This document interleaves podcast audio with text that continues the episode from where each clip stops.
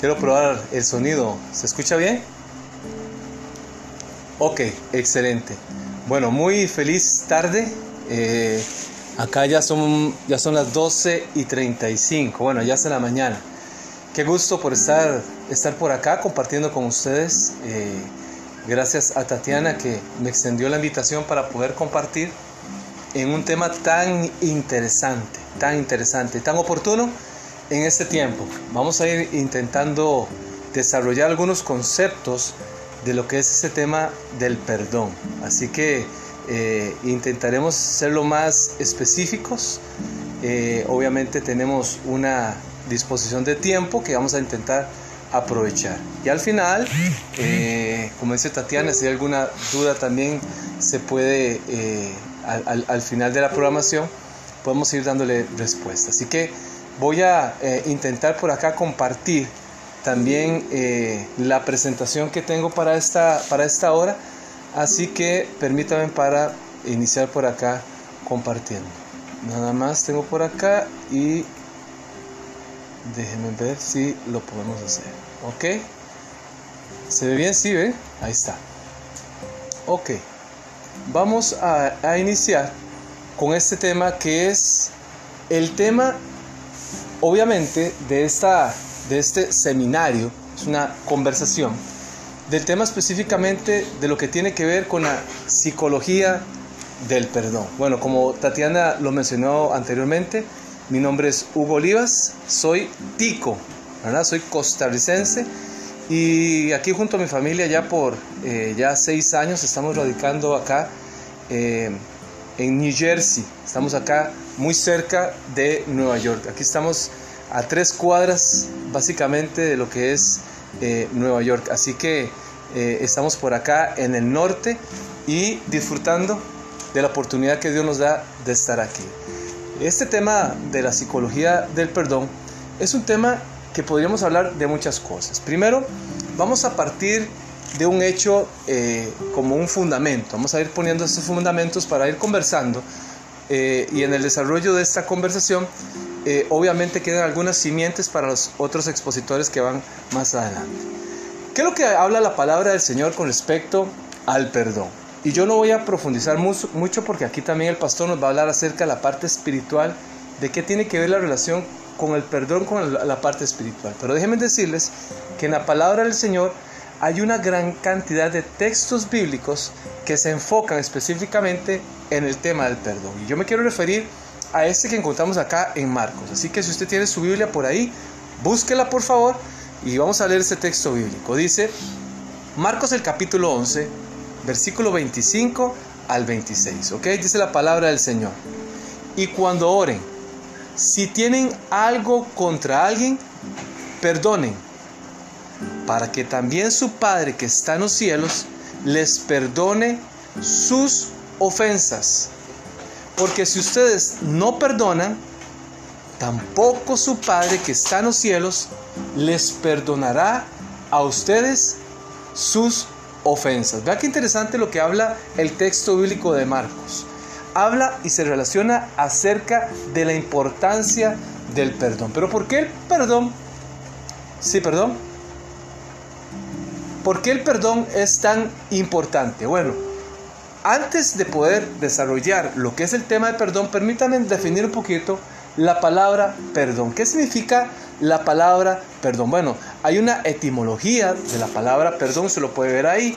La palabra eh, perdón es una palabra que previene o que tiene, que contiene un prefijo que es per, que significa una acción completa y total. No se me pierdan porque esto es muy importante para poder comprender específicamente todo lo que tiene que ver con esa psicología del perdón. Y cómo nosotros no solamente en el área personal cuando vamos a estar enfrentando situaciones eh, que ameriten el tema del perdón sino también a la hora de desarrollar también eh, nuestra, nuestra carrera profesional. Estamos aquí la mayoría eh, que somos eh, o hemos estudiado o, estamos estudiando el tema de la conducta humana. Y lo importante que tiene que ver el perdón. Para poder desarrollar ese tema necesitamos comprender muy bien esta parte de esta etimología de este, de este término. El per significa acción.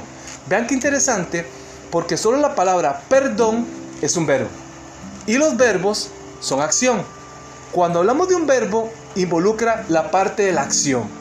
Entonces esta palabra per significa acción. Una acción parcial, dice, no es una acción completa. Y la otra parte es donar, que significa regalo, regalar. O sea, podríamos decir que el perdón es un acto completo, pleno, es un regalo de generosidad de parte del que perdona. ¿Ven qué interesante ese concepto? Porque el perdón es un acto de generosidad. Ahora, ¿por qué es importante hablar acerca de este tema? Bueno, este es un tema que está presente en todas las áreas de la vida. Pongamos un ejemplo, las relaciones de pareja. Hoy que estamos en un, en un contexto donde no solamente hablamos de infidelidad en, en, la parte de los, de los hombres, sino que también hay una gran cantidad de mujeres que también le están siendo infieles a sus parejas, a sus maridos.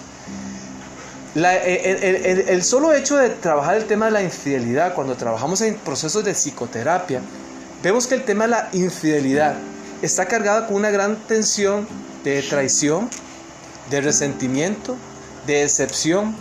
Incluso la gente usualmente expresa frases como, mire, es que yo esto no me lo esperaba. Yo podía poner las manos en el fuego por esta persona. Yo a esta persona la tenía en un pedestal y se me cayó.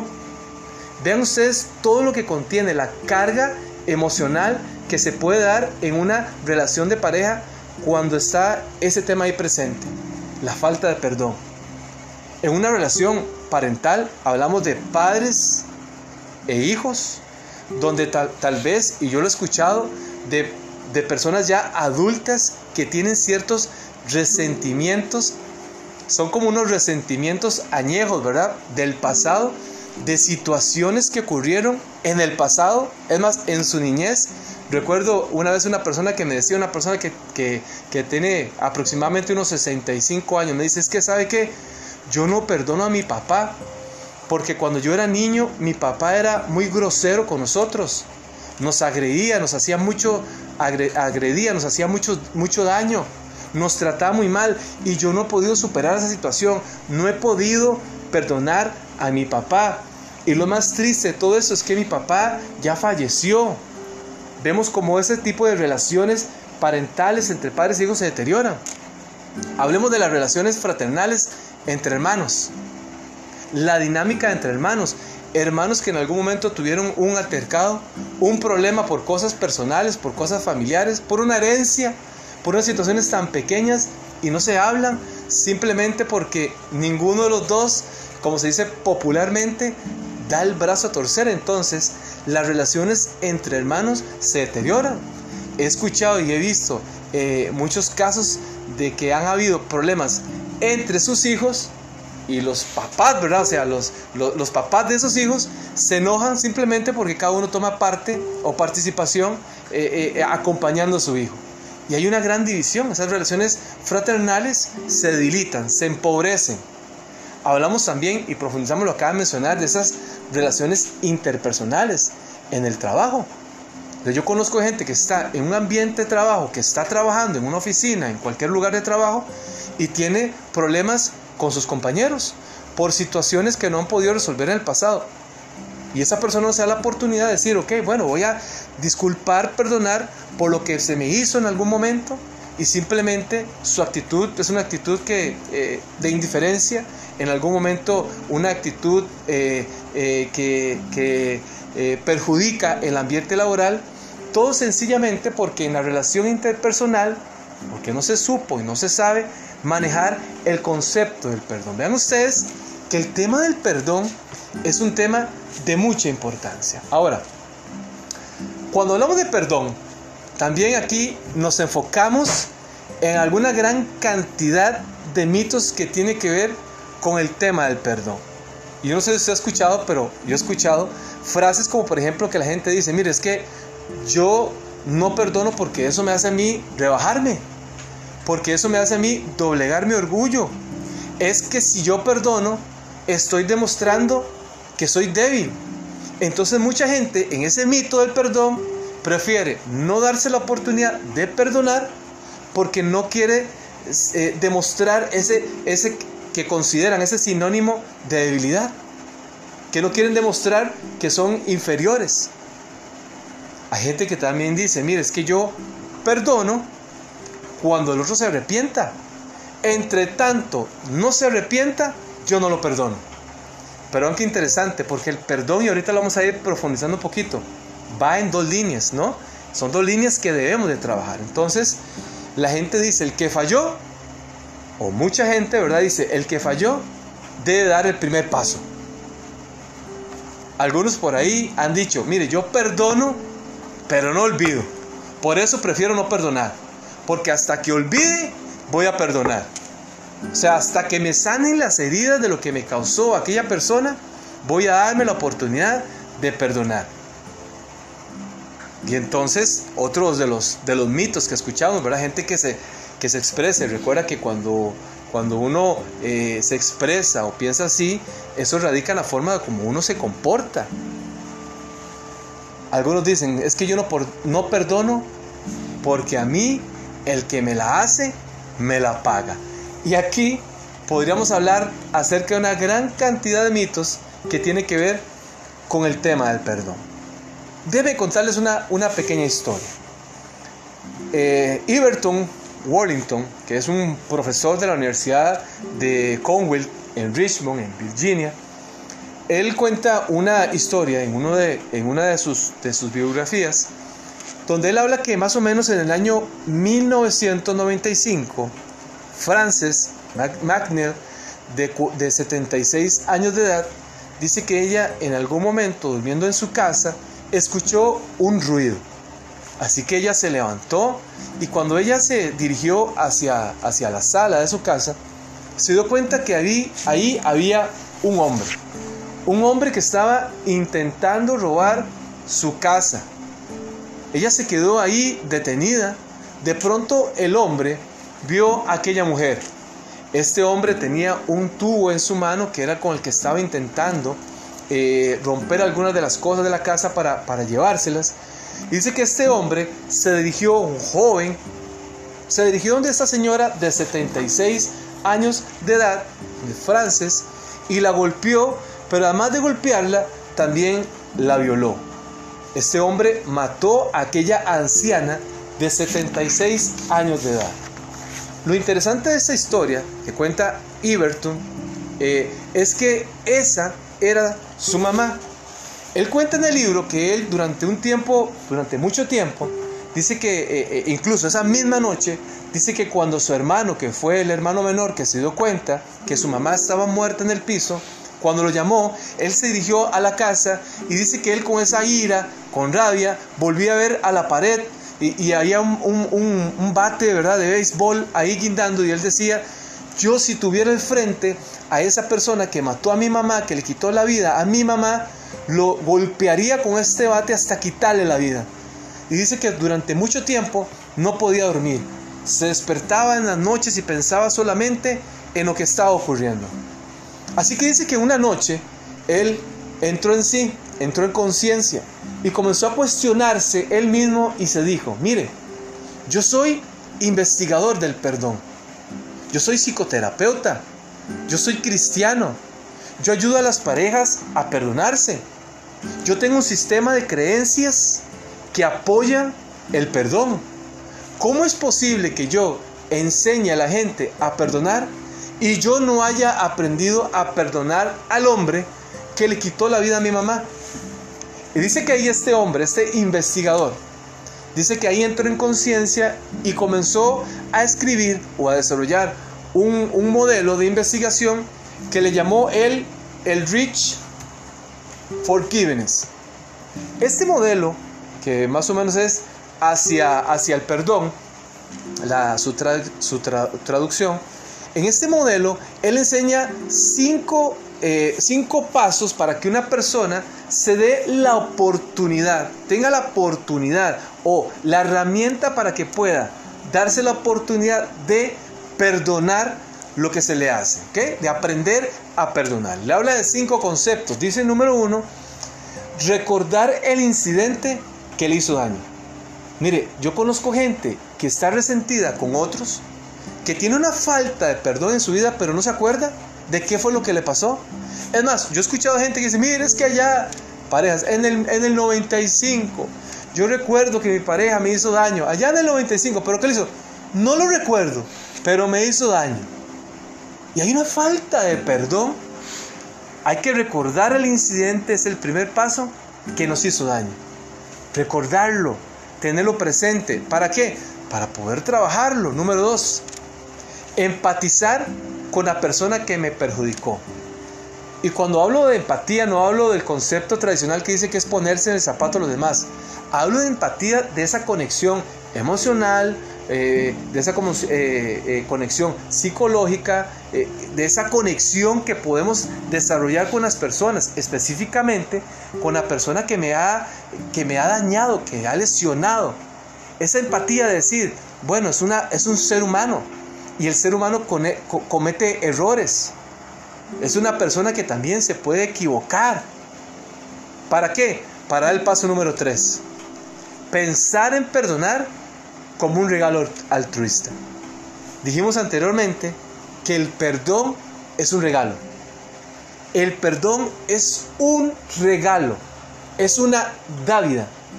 Cuando tenemos claro el incidente, cuando lo, logramos generar esa empatía con esa persona, ahora sí, no disponemos, porque es una disposición, es una disposición, no disponemos a ofrecer un regalo realmente altruista.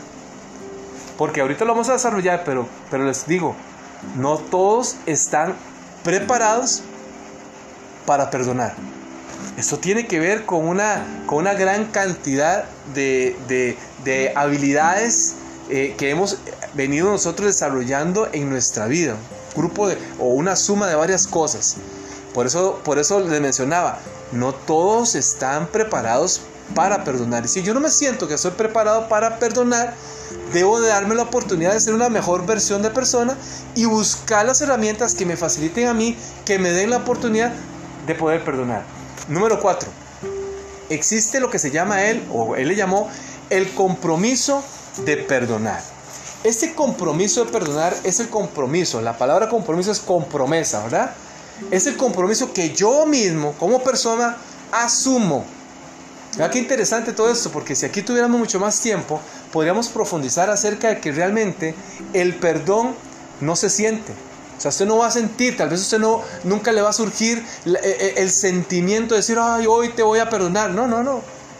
Pero el sentimiento, como el amor, que el amor es más que un sentimiento, el, el, el perdón también es como el amor, es una decisión. Yo decido perdonar que tiene que ver con tres aspectos, que aquí me voy a quedar un momentito, pero no, no, ah, eh, no, estaba, no estaba aquí, no lo iba a considerar dentro del tema que iba a desarrollar. Pero el perdón también tiene tres componentes que tienen que ver con la mente, con la voluntad y con las emociones, específicamente igual que con el amor, ¿verdad? Con la mente, con la mente, es la capacidad, ¿verdad? Pensar, saber que yo tengo que perdonar. La voluntad, yo quiero o no quiero perdonar. Y las emociones es lo que yo siento. Siento ganas de perdonar es que a veces no se siente, pero como no se siente, sé por la mente que tengo que perdonar. Y eso activa mi parte de la, de la voluntad, la parte evolutiva del ser humano. Yo sé que debo perdonar, necesito perdonar, entonces por mi propia voluntad voy a perdonar. Eso tiene que ver con el compromiso de perdonar. Y número 5, y número 5, aferrarse a ese perdón sin volver atrás. ¿Es fácil? No es fácil. Pero es el compromiso que usted y yo podemos asumir. Es el compromiso que le vamos a enseñar a nuestros pacientes, a la gente que vamos a estar atendiendo, a la gente que le vamos a estar ayudando también en procesos de psicoterapia, a que puedan eh, asumir ese compromiso, aferrarse a esa idea, a ese concepto, a ese compromiso que se asumió y no volver atrás. Ese modelo, por supuesto, nos puede a nosotros ofrecer una gran cantidad de beneficios. ¿ok?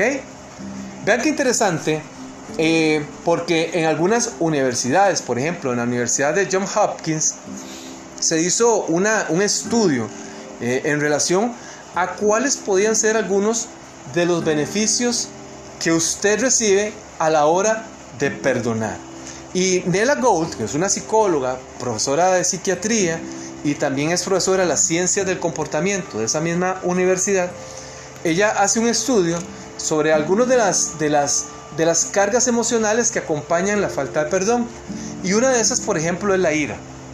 Y entonces hace una relación. Dice que la ira es una forma de estrés que cuando una persona se aferra a la ira eh, causada por esa falta de perdón, recuerde que, que, la, que cuando uno no perdona, ese, esa falta de perdón se comienza a transformar en otras cosas. Se le comienzan a añadir una gran cantidad de emociones displacenteras que acompañan intensamente al tema de la falta de perdón.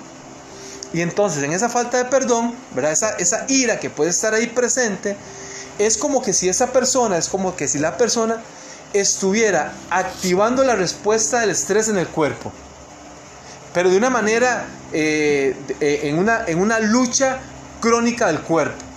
¿Verdad? E, esa ira está presente ahí, entonces activa el cuerpo en una lucha crónica. Y obviamente esto le genera un gran desgaste al cuerpo. Ellos en sus estudios se comienzan a dar cuenta la gran cantidad de beneficios que se encuentran al saber perdonar. Número uno, mejora las relaciones eh, interpersonales. Hay relaciones sanas. Y qué bonito es poder eh, eh, en algún momento quizás recuperar por un malentendido, por una situación particular del pasado, una, una, una relación que, que quizás era importante conozco gente que, que, fueron muy buenos amigos y por un tema minúsculo hoy no se habla por una falta de perdón. Beneficios. Las relaciones personales son más sanas. Mejora la salud mental, obviamente, en el, contexto en el que estamos, ¿no? Donde es tan importante el tema de la salud mental. Menos ansiedad, hay menos estrés, hay menos hostilidad, es más, a la gente con presión arterial ahí, con, algún problema eh, eh, en su presión arterial, la presión arterial se regula, hay menos síntomas depresivos, el sistema inmunitario se fortalece más, hay una mejor salud cardíaca y sobre todo también mejora la autoestima, el autoconcepto. O sea que el tema del perdonar es un tema que nos beneficia. Ahora, hay algunas fases que podríamos hablar acerca de este tema del perdón. Aquí hay otro autor que eh, ustedes pueden revisar ahí en algún momento y profundizar un poquito más, Bob Henry. Este es un PhD de la Universidad de Wisconsin. Él habla acerca que, se, que hay cuatro fases, él propone cuatro fases del perdón. Número uno, la fase del descubrimiento. Tiene que ver con esa fase donde usted entra en conciencia con lo que ocurre. Número dos, la fase de la decisión. Y aquí voy ya corriendo un poquito más porque ya el tiempo se me va agotando. La fase de la decisión es la capacidad que hablamos ahorita de activar ese tema volutivo, de decir, yo decido perdonar. Número 3, la fase de la actuación. Cuando yo decido, yo hago. ¿Ok?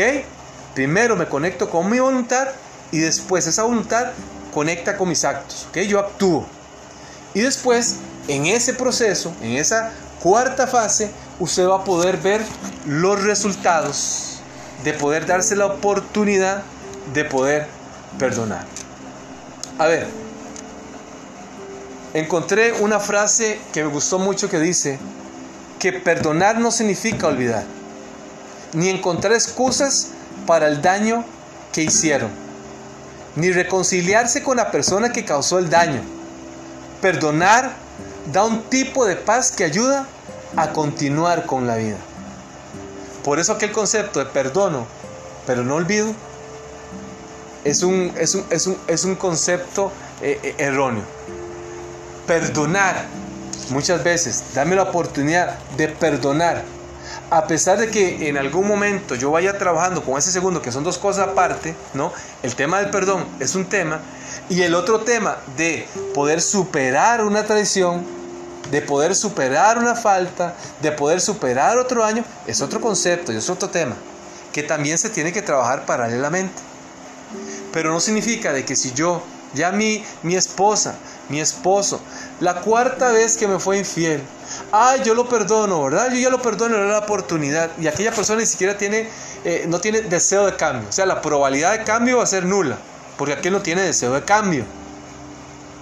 El perdonar significa de que yo puedo perdonar a una persona y quizás ya no vaya a tener la misma relación con aquella persona, pero yo sí me di la oportunidad de liberarme, de quitarme esa carga que me está haciendo daño. Recuerde algo. Y tres cosas y con esto vamos a terminar porque ya me pasé 50 segundos. Recuerde algo. Perdonar no es fácil, pero es necesario. Perdonar es un acto de madurez. Es un tema que involucra mi responsabilidad personal. Y número tres, perdonar no depende del otro, depende de mí. Así que dése la oportunidad de perdonar, dése la oportunidad de ser una mejor versión de persona.